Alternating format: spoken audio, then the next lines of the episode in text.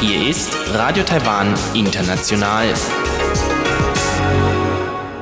Zum 30-minütigen deutschsprachigen Programm von Radio Taiwan International begrüßt sie Eva Trindl. Folgendes haben wir heute am Sonntag, dem 24. Januar 2021 im Programm. Im Wochenendmagazin mit Katharina Eckert geht es weiter mit einem Gespräch mit der taiwanischen Regisseurin Zhang Nai-wen und dem deutschen Musikproduzenten Michael Tibes. Im Kaleidoskop berichten Jobi Hui und Sebastian Hambach über die Bevölkerungsentwicklung in Taiwan. Nun zuerst Katharina Eckert im Gespräch mit dem Berliner Künstlerduo Sisyphos, der Flugelefant. Im ersten Teil unseres Interviews mit dem Berliner Künstlerduo Michael Tibes und Zhang Nai-wen haben uns die beiden über ihr Kunstprojekt Homecoming auf dem Treasure Hill in Taipei berichtet. Heute erzählen sie uns über ihre Erfahrungen mit der Zusammenarbeit lokaler Künstler und Künstlerinnen während ihres Aufenthalts in Taipei und wie sie die Kunstszene in Taiwan so wahrnehmen.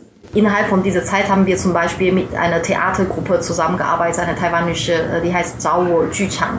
Das hat in Banqiao stattgefunden. Das war eine kurze Zusammenarbeit, wo es dann darum ging, ein Schauspieler, der ursprünglich in Kanada wohnt und nach Taiwan geflüchtet ist wegen der Covid-19 und dann jetzt endlich ein Jobangebot bekommt, dass er aber dafür sozusagen ein authentisches Selbst aufnehmen muss, um den Job zu bekommen. Dann hat sie sozusagen das als Ausgangspunkt äh, im Banqiao 435 Art Zone mhm. hat er dann sozusagen Leute immer gefragt, also ich mache das und dies, ich singe so und so und sehe ich dabei denn authentisch aus. Also das war eine super Zusammenarbeit, weil es dann sozusagen auch ganz stark um das Experimentieren geht und auch darum geht, äh, was wir dann auch gut können, eben diese Partizipative und das Mitanbeziehen vom Publikum und von daher konnten wir auch sehr gut was beitragen. Das war das eine und das andere, wir haben ja in diesem Saison keine andere KünstlerInnen in unserem Residency in Taipei. Aber dann haben sie uns dann zum Beispiel eine Gruppe von KünstlerInnen von Trejo Hill äh, vorgestellt. Ne? Das sind Chennan, also das sind KünstlerInnen, die sich mit dem Thema Geschichte, also aus der Südstadt, also Taipei dann beschäftigt haben. Und zwei von dieser Gruppe sind zu unseren Homecoming Conversations gekommen. Die eine, die kommt eigentlich nicht aus Taiwan, sondern aus Jinmen. Die ist dann zu studieren hierher gekommen und das war auch sehr interessant, mit ihr darüber zu unterhalten, was Homecoming für sie dann bedeutet ne? und äh, auch besonders auf so ein, also in so einer Insel aufzuwachsen, wo dann wirklich dann total militärisch geprägt ist. Der Ximen ist ja super nah an Festland äh, China. Ich glaube, das ist sehr schwierig dann generell zu sagen, aber ich aus meiner Perspektive als jemand, der dann in Taiwan aufgewachsen ist, aber auch jetzt schon fast 20 Jahre in Deutschland gelebt hat, ich würde sagen, in Taiwan, ich genieße sozusagen sozusagen dieses Gefühl von irgendwie Spontanität, ne? Also zum Beispiel irgendwie, dass man zusammen irgendwie gesprochen hat und dann super connected hat und dann hat man gleich gesagt, okay, lass uns zusammen was machen und dann macht man dann. Ja, das ist ein interessantes Thema, wo ich jetzt noch nicht so richtig auf den Punkt gekommen bin, aber ich habe das Gefühl, dass natürlich die Kunst in Taiwan auch ein bisschen die Volksseele und die Mentalität widerspiegelt. Und ich habe das Gefühl, dass die Kunst in Europa, mit der ich auch aufgewachsen bin, ich bin 1968 geboren, ich habe als Kind die 70er Jahre erlebt. Meine Eltern haben sich sehr für Kunst interessiert. Also ich habe sozusagen diesen Aufbruch, der ist, der ist auch in mein Blut übergegangen, der, der Aufbruch der 70er Jahre. Ich habe das Gefühl, die Kunst hat sich hier anders entwickelt. Und ich habe das Gefühl, die Kunst in Deutschland, in Europa ist auf eine Art auch egozentrischer und offener in verschiedene Richtungen. Also wir haben jetzt zum Beispiel ein Gespräch geführt mit der künstlerischen Leiterin vom TLV. Da ging es auch darum, was zum Beispiel Sponsoren als Kunst verstehen. Viele Sponsoren haben einfach ein gegenständliches Kunstverständnis. Die können das verstehen, wenn dann ein Bild an der Wand hängt, das Bild hat einen Preis, das ist eine Logik, der sie folgen können. Ich habe dann als Beispiel gesagt, jetzt eine Installation von Boys hätten die wahrscheinlich nicht verstehen können. Da hätten sie, weil das funktioniert in der Logik nicht. Ja, das ist jetzt kein ist keine umfassende Analyse, aber mhm. es ist mein Bauchgefühl zu dem Thema. Mhm. Und vielleicht kann ich noch dazu sagen, weil also diese partizipative Art äh, machen wir wirklich schon seit mehr als zehn Jahren, würde ich sagen. Und diesmal habe ich irgendwie das Gefühl, dass es in Taiwan sich jetzt gerade sehr, also dass wie so ein Trend geworden ist. Ne? Also so zum Beispiel gibt es Walking Tour, City Tour und sich mit, mit dem Memory, Gedächtnis oder Geschichte auseinandersetzen. Das ist eine neue Entwicklung. Ne? Also auch aus der taiwanischen Perspektive habe ich irgendwie das Gefühl, ich bin in einer Zeit aufgewachsen, wo bestimmte äh, Memories ähm, verschwiegen werden muss. Ne? Und, ähm, und jetzt habe ich das Gefühl, das bummt richtig. Also alle sind so hungrig danach, was ist wirklich. Ist das so die jüngere Generation, ja. die da so kommt? Ja, genau. Aber dann wahrscheinlich junge Generation, sie wollen irgendwie gerne wissen, sie probieren aus und sie haben irgendwie auch das Feuer, irgendwie alles möglich auszuprobieren. Und dann ist natürlich auch die Frage, also ich finde, das ist eine sehr wichtige Zeit, ja. Also auch die Frage so, okay, wie könnte man jetzt auch, also junge und ältere Generation, also verschiedene irgendwie zusammenkommen und dann einfach auch was nicht nur sozusagen einmalige Erlebnis zu schaffen, sondern irgendwie eher so langfristig, ne? Also zu gucken, okay, wie, also wie gehen wir auch damit um, ja? Also und dann und auch, auch das Verständnis für Kunst, für Kultur. Ich glaube, das ist auch ein Unterschied, glaube ich. Also heute habe ich auch irgendwie ein Gespräch mit meiner Tante geführt. Ne? Sie hat mich gefragt, wie ist denn in Deutschland? Also gehen die Leute so in die Ausstellung, zahlen sie was dafür, gehen sie dann in die Theateraufführung, wie viele Leute. Also das ist diese, dass jede Stadt sozusagen oder jede Provinzstadt ein eigenes Theater hat. Ne? Das ist in Taiwan äh, nicht der Fall. Ne? Also wir haben mittlerweile natürlich in Taichung, in Taipei, in Kaohsiung haben wir großes Theaterhaus. Äh, ne? Ähm, aber die Frage ist auch, ich glaube, häufig finde ich, dass es immer noch dieses, okay, dann laden wir die Leute vom Ausland ein. Aber ich habe irgendwie das Gefühl, in Taiwan bumm, jetzt richtig, ja, gibt es so viele Kunstschaffende, die gerne was machen wollen. Die Frage ist halt, wie können diese Leute da unterstützt werden? Aber wie können die auch aufgebaut werden in Zusammenarbeit, wieder auch mit lokalen KünstlerInnen, die dann irgendwie auch schon seit lange vielleicht einfach auch äh, gekämpft haben, tätig sind und vielleicht jetzt nicht gerade sozusagen äh, wahnsinnig bekannt sind, aber auch schon sehr lange dabei äh, sind, ja. Also wie könnte man die auch lokale KünstlerInnen irgendwie äh, unterstützen und dann auch, wenn man jetzt Leute in, vom Ausland anlädt, warum lädt man die ein? Nur weil sie einen Namen im Ausland haben? Inwieweit vermittelt man das auch? Weil was sie dann, also wenn ich denke, was, ich muss ja auch eine Übersetzung, also selbst für mich, ich habe, der Abwesenheit, ne, da haben wir in Berlin gemacht. Wir brauchen eine Übersetzung in Taiwan, wir brauchen einen taiwanischen Kontext, weil was wir in Berlin gemacht haben, da würde man hier nicht verstehen. Das ist einfach ein anderer Kontext. Und ich finde, also mindestens in meinem Begriff, wenn ich was mache, ist es mir schon wichtig, dass ich auch Leute dabei erreiche. Wollt ihr dieses Projekt Homecoming in Zukunft auch weiterführen? Da vielleicht auch mit Taiwan, ob ihr dann noch so Ideen habt, vielleicht auch mit den Künstlern hier noch in Zukunft weiterzuarbeiten? Ja, naja, also ähm, wir stellen das schon so vor, dass Homecoming ein globales Thema ist und dass wir das tatsächlich dann ähm, sogar auch in Berlin weiterführen können. Ne? Und das findet auch interessant, dass man sozusagen, also von Taiwan ausgehend äh, und dann aber dann auf die globale globale und dann merkt, wie wir trotz aller Unterschiede dann doch irgendwie sehr ähnlich sind. Ich glaube, dass also wie wir dann auch im Gespräch mit der künstlerischen Leiterin vom TEW irgendwie ähm, festgestellt haben, anscheinend, dass diese, diese Art, wie wir dann Dialoge führen, wie wir Dialoge generieren, äh, auch sehr neu ist irgendwie in Taiwan, dass ähm, hoffen wir, dass es vielleicht irgendwie auch weitere Kooperationen sich ergeben können. Dass wir freuen uns, aber wir lassen das erstmal auf uns zukommen so. Ne? Und ähm, ansonsten haben wir schon mit dem zweiten Projekt, also mit dem weiteren Projekt angefangen, das heißt Unlearning. Und ich finde, das hat auch mit dem, mit dem Thema Homecoming zu tun, ne? wenn man auf einer sehr, also auf Metaebene das betrachtet.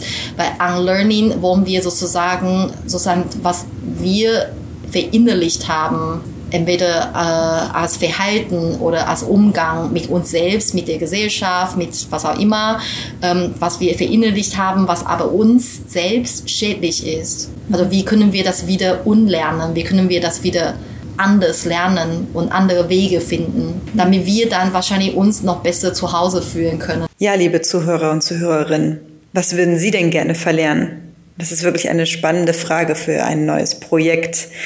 Wenn Sie die beiden Künstler äh, in Zukunft weiterverfolgen möchten, dann können Sie das tun auf deren Facebook-Seite Sisyphus der Flugelefant. Wir haben den Link auch für Sie angefügt. Und Sie finden uns unter www.rti.org.tv, dann auf Deutsch. Wenn Sie den ersten Teil des Gesprächs vergangene Woche verpasst haben, können Sie diesen noch auf unserer Homepage hören. Radio Taiwan, international aus Taipeh.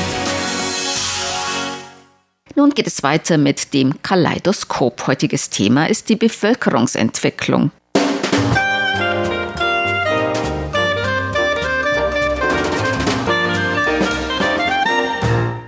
Herzlich willkommen, liebe Hörerinnen und Hörer, zu unserer Sendung Kaleidoskop. Am Mikrofon begrüßen Sie Sebastian Hambach und Chobi Hui.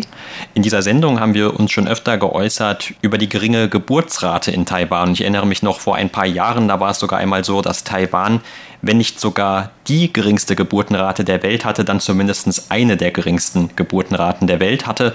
Das wird sich auch in den Jahren seitdem nicht allzu sehr verändert haben. Vielleicht wurde Taiwan zwischendurch einmal der Rang abgelaufen als dieses allerunterste Land, was die Geburtenrate anging.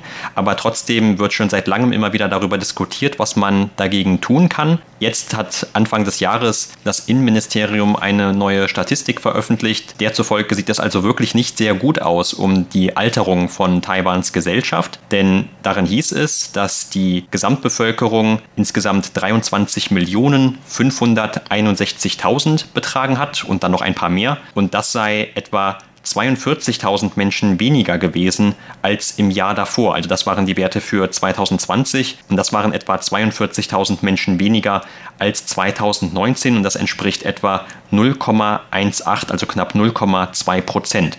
Und das ist das erste Mal, dass es also tatsächlich diesen statistischen Rückgang bei einer Bevölkerung gegeben hat. Das war vorher immer nur projiziert worden, aber jetzt hat man das tatsächlich also statistisch festgehalten. Und es wird wieder viel über dieses Thema deshalb diskutiert. Das heißt, die Geburtsrate sinkt und Taiwan wird immer überaltet. Und darüber ist man eigentlich schon bewusst, aber seitdem jetzt doch mehr Menschen gestorben als Menschen geboren sind, muss man tatsächlich noch einmal die demografische Entwicklung in Taiwan genauer angucken. Und tatsächlich muss man richtig wahrnehmen, das ist jetzt schon zu der Zeit gekommen, dass man diese Problem lösen sollte und die die bisherige Regierungen haben immer welche Hilfsmaßnahmen eingeleitet, aber bis jetzt ist eigentlich noch nichts geworden. Und man merkt auch schon, das wird dann zu vielen Problemen führen. Unter anderem die Arbeitskräfte geht immer weiter zurück, mehr Ausgaben für die älteren Leute, für medizinische Versorgung, für Rentenversicherungen und für dies und das. Also die Regierung, sei es die jetzige DPP-Regierung oder die ehemalige Kuomintang-Regierung, die hatten schon zwar verschiedene Maßnahmen eingeleitet, um diese Entwicklung zu stoppen oder zu verbessern, aber bis jetzt hat keine positive Auswirkung. Genau, und du hast ja gerade erwähnt, also es war tatsächlich auch dann jetzt mit das erste Mal so, dass mehr Leute in einem Jahr gestorben sind, als geboren wurden. Wenn man sich die Zahlen noch einmal ganz genau anschaut, geboren wurden 2020 165.249 Menschen und das waren wohl sieben, etwas über sieben Prozent weniger als noch 2019 und diesen etwas über 165.000 Geburten stehen dann 173.156 Tote gegenüber. Und das war auch etwas weniger als im Vorjahr, 1,78 Prozent, aber trotzdem also eben mehr sind gestorben, als neu geboren wurden. Und das ist noch nicht der gesamte Unterschied, wie man dann eben feststellen kann, weil die Gesamtbevölkerung ist ja um knapp 42.000 Menschen zurückgegangen. Also der Rest dieses Rückgangs, der hat dann auch mit einer negativen Migration zu tun. Das heißt also, es sind anscheinend auch mehr Leute ausgewandert, als nach Taiwan zugewandert sind. Und das ist ja auch immer ein Knackpunkt, wenn es um dieses Bevölkerungswachstum in Taiwan gibt. Viele Experten kritisieren seit vielen Jahren, dass diese Migrationsbestimmungen oder die Einreisebestimmungen für einen, jemanden, der sein Leben nach Taiwan verlagern möchte, zum Beispiel viel zu streng sind und dass damit auch die Einwanderung sehr stark erschwert wird. Also auch das ist ein Punkt, wo man ansetzen kann. Und wie gesagt, es wird jetzt sehr viel wieder darüber darüber diskutiert. Und die Entwicklung ist natürlich auch nicht sehr überraschend. Also wie gesagt, schon seit vielen Jahren hat man darauf hingewiesen, dass wahrscheinlich die Bevölkerung Taiwans zu etwa bei 23,6 Millionen ihren Höhepunkt erreichen wird, zahlenmäßig, und dann eben weiter zurückgeht und dann, was dann zu den ganzen Problemen führen kann, von denen du gerade auch schon ein paar erwähnt hast, die dann mit einer super alten Gesellschaft ebenso mit sich kommen. Super alte Gesellschaft könnte Taiwan schon in wenigen Jahren werden, nämlich den jetzigen Projektionen nach im Jahr 2025. Das heißt also dann ist etwa einer von fünf Menschen in Taiwan über 65 Jahre alt. Nicht nur die Geburtenrate ist weiter zurückgegangen, beziehungsweise die Bevölkerung hat nicht nur abgenommen, sondern es wurde zum Beispiel auch noch eine andere Statistik veröffentlicht, ebenfalls vom Innenministerium, und zwar zu den Hochzeiten in Taiwan. Und daran kann man erkennen, dass im vergangenen Jahr 121.700 Menschen etwa geheiratet haben, also so viele neue Ehen wurden registriert. Und auch das ist der anscheinend niedrigste Wert in über einem Jahrzehnt. Also auch die Hochzeiten bzw. Ehen gehen immer weiter zurück. Und immerhin unter diesen Ehen im letzten Jahr, da waren über 2300, knapp 2400 Ehen, die zwischen gleichgeschlechtlichen Paaren geschlossen wurde. Auch die sind ein klein wenig zurückgegangen seit dem Jahr 2019. Damals wurde ja diese Ehe für alle erst gesetzlich wirklich möglich gemacht in Taiwan. Aber auch diese Neuerung hat also nicht wirklich dabei geholfen, dass mehr Leute in Taiwan geheiratet haben, sondern diese Zahl ist auch weiter zurückgegangen gegangen. Daher, warum die Geburtsrate immer weiter zurückgegangen ist, es hat natürlich seine Gründe und erstens, dass immer weniger junge Leute heiraten möchten, wie du vorhin erwähnt hast. Also die Heiratszahl ist zurückgegangen und wenn die gar nicht heiraten, dann bekommen die vielleicht auch keine Kinder. Und das ist zum einen und zum zweiten, im vergangenen Jahr, auch in diesem Jahr, ist das neue Coronavirus überall der Welt verbreitet. Es in Taiwan zwar nicht so schlimm, allerdings die Grenze ist geschlossen und viele Leute können nicht nach Taiwan einreisen oder die Taiwaner können nicht ins Ausland reisen. Insofern, das gibt es viele Ehepartner Taiwaner, die eigentlich aus den anderen Ländern stammen, können auch nicht nach Taiwan kommen und das hat auch dazu geführt, dass wenige Kinder deswegen geboren sind. Also überhaupt viele taiwanische Männer heiraten Frauen aus den Südasienländern wie zum Beispiel Vietnam, Thailand, Indonesien oder die Philippinen. Und die Ausbildungen der Frauen weiter erhöht worden ist, das ist natürlich auch ein Grund. Also viele junge Frauen hatten gute Ausbildungen und lang für die Ausbildungen und Berufsausbildungen investierte und wollten natürlich nicht sofort eine Familie mit Kindern gründen. Die wollen für ihren Beruf was tätigen, hat sich dann für die Arbeit entschieden und die gehen nicht unbedingt in die Ehe und wir auch auch nicht zu früh Kinder bekommen. Das führt dazu, dass die Geburtsrate zurückgegangen ist und auch die jungen Männer haben auch wahrscheinlich nicht den Willen, sofort eine Familie mit den Kindern zu gründen, weil die Monatsgehälter in Taiwan seit so vielen Jahren nicht verbessert worden ist und man arbeiten und arbeiten und wollte zuerst eine guten Lebensumstände erreichen, so dass man dann ein Kind Ein anderer Grund ist natürlich auch finanzieller Grund.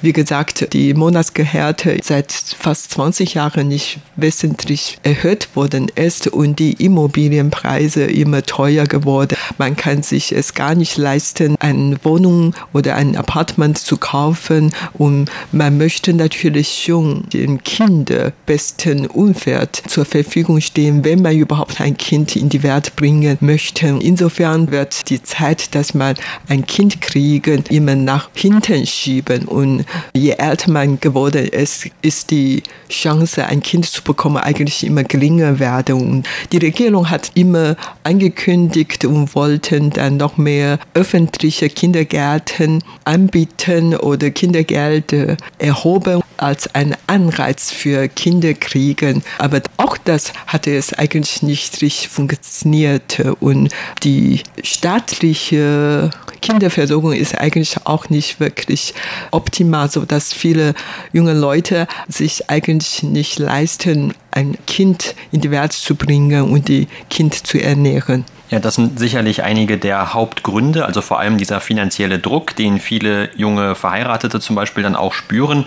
Und wie jung sind eigentlich die Verheirateten in Taiwan? Also im Durchschnitt ist es so laut Innenministerium, dass die Männer in Taiwan 32,6 Jahre alt sind und die Frauen 30,4 Jahre, also schon beide eben über 30 Jahre alt, wenn sie heiraten und dann eventuell das erste Kind kriegen. Also viele in Taiwan haben schon noch so einen eher vielleicht traditionelleren Lebensentwurf, dass sie also zuerst heiraten und dann ein Kind bekommen und möglicherweise, wenn es geht, dann noch vorher oder wenn sie geheiratet haben, ein Haus kaufen, um dann eben die eigene Familie großzuziehen darin, dass man also auch nicht zum Beispiel immer umziehen muss. Aber das sind wirklich so Idealvorstellungen, die heute kaum noch eingehalten werden. Also zumindest auch was den Hauskauf angeht. In einer Stadt wie Taipei ist das mit Sicherheit für die allermeisten jungen Paare vollkommen unmöglich. Und das hat auch damit zu tun, wie du eben gesagt hast, dass die Gehälter in Taiwan ja schon seit vielen Jahren stagnieren oder nicht wesentlich angestiegen sind.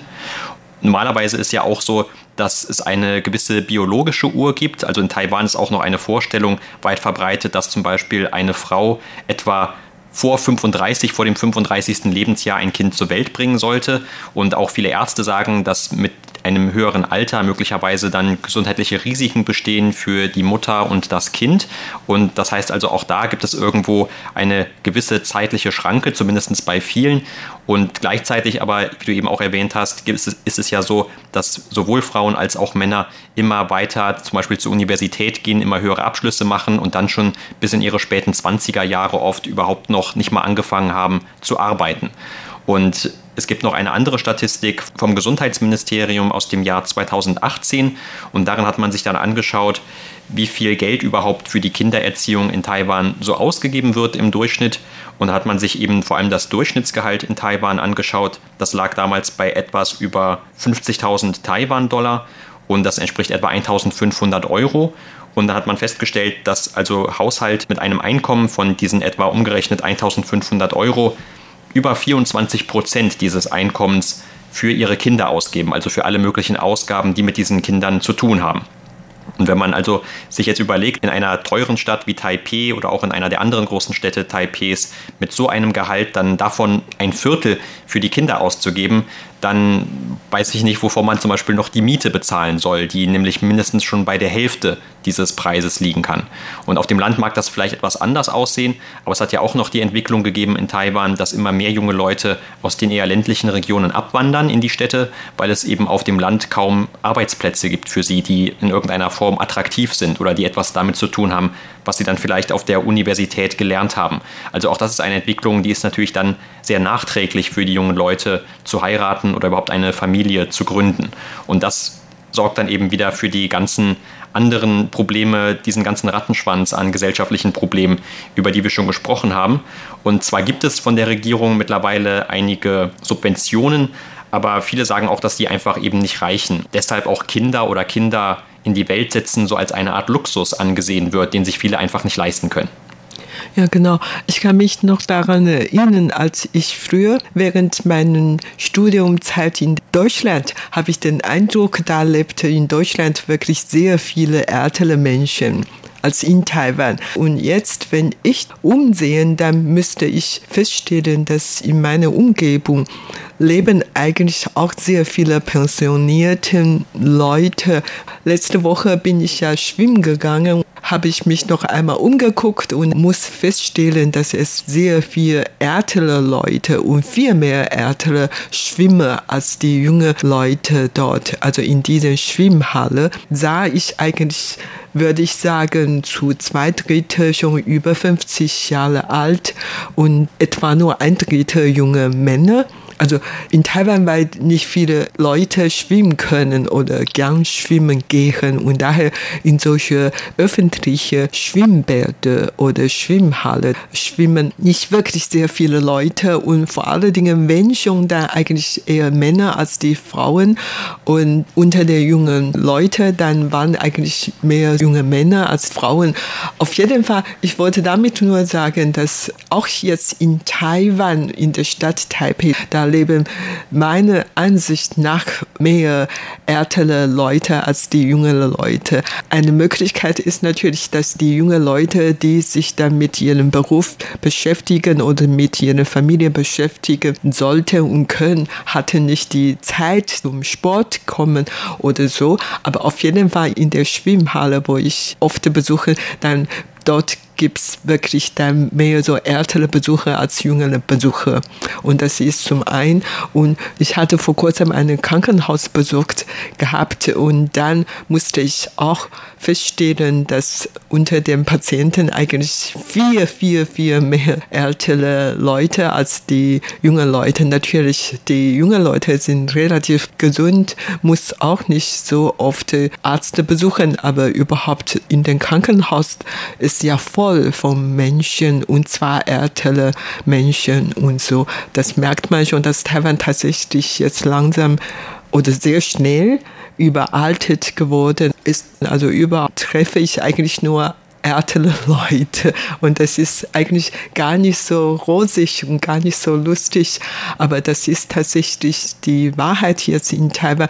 Und natürlich je mehr ältere Leute geben, dann müssen die Regierung mehr Geld ausgeben, wie gesagt für die medizinische Versorgung und für Altheime und so weiter. Und man hört eigentlich in der Gesellschaft sehr oft, dass es nicht genug alte Heime gibt und alte zweite Fürsorge ist nicht ausreichend. Man sucht immer nach welche Krankenpflegen und die Krankenpflegungsarbeit wird normalerweise von den Migrationsarbeiterinnen aus Indonesien, Thailand oder Vietnam und so. Und Mangel an Pflegerinnen ist in Taiwan wirklich ein großes Problem. Damit möchte ich eigentlich nur sagen, dass die Regierung jetzt diese Entwicklung wahrnehmen soll und effiziente Vorschriften eingreifen soll. Ja, nicht nur nicht genügend Altenheime gibt es, wie gesagt, es gibt auch oft nicht mal genügend Wohnungen für die Leute oder zumindest keine Wohnungen,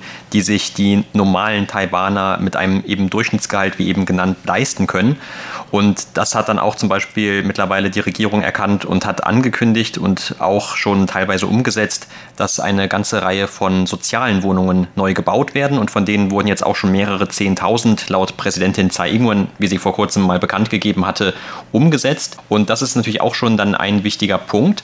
Aber auf der anderen Seite gibt es auch verschiedene Bauprojekte, zum Beispiel hier in Taipei, wo du gerade gesagt hast, dass dir schon öfter aufgefallen ist, dass in bestimmten Orten mehr ältere Menschen sind als jüngere Menschen. Zum Beispiel auch eine dieser Bauprojekte, das hat damit zu tun, dass man dann Häuser oder Wohnungen viel mehr baut, also große Wohngemeinschaften, in denen dann man nicht wirklich das Grundrecht auf diese Wohnungen kaufen kann, sondern nur das Benutzungsrecht. Und man kauft dann zum Beispiel als ein Inhaber dieser Wohnung dieses Benutzungsrecht auf etwa 70 Jahre, glaube ich. Das ist der Zeitpunkt, auf den das festgelegt ist. Oder eben, wenn die Wohnung schon länger gebaut ist, dann muss dann eben dieser Zeitraum, der schon abgelaufen ist, von diesen 70 Jahren abgezogen werden. Aber so kann man dann eben etwas rechnen mit der eigenen Lebenserwartung.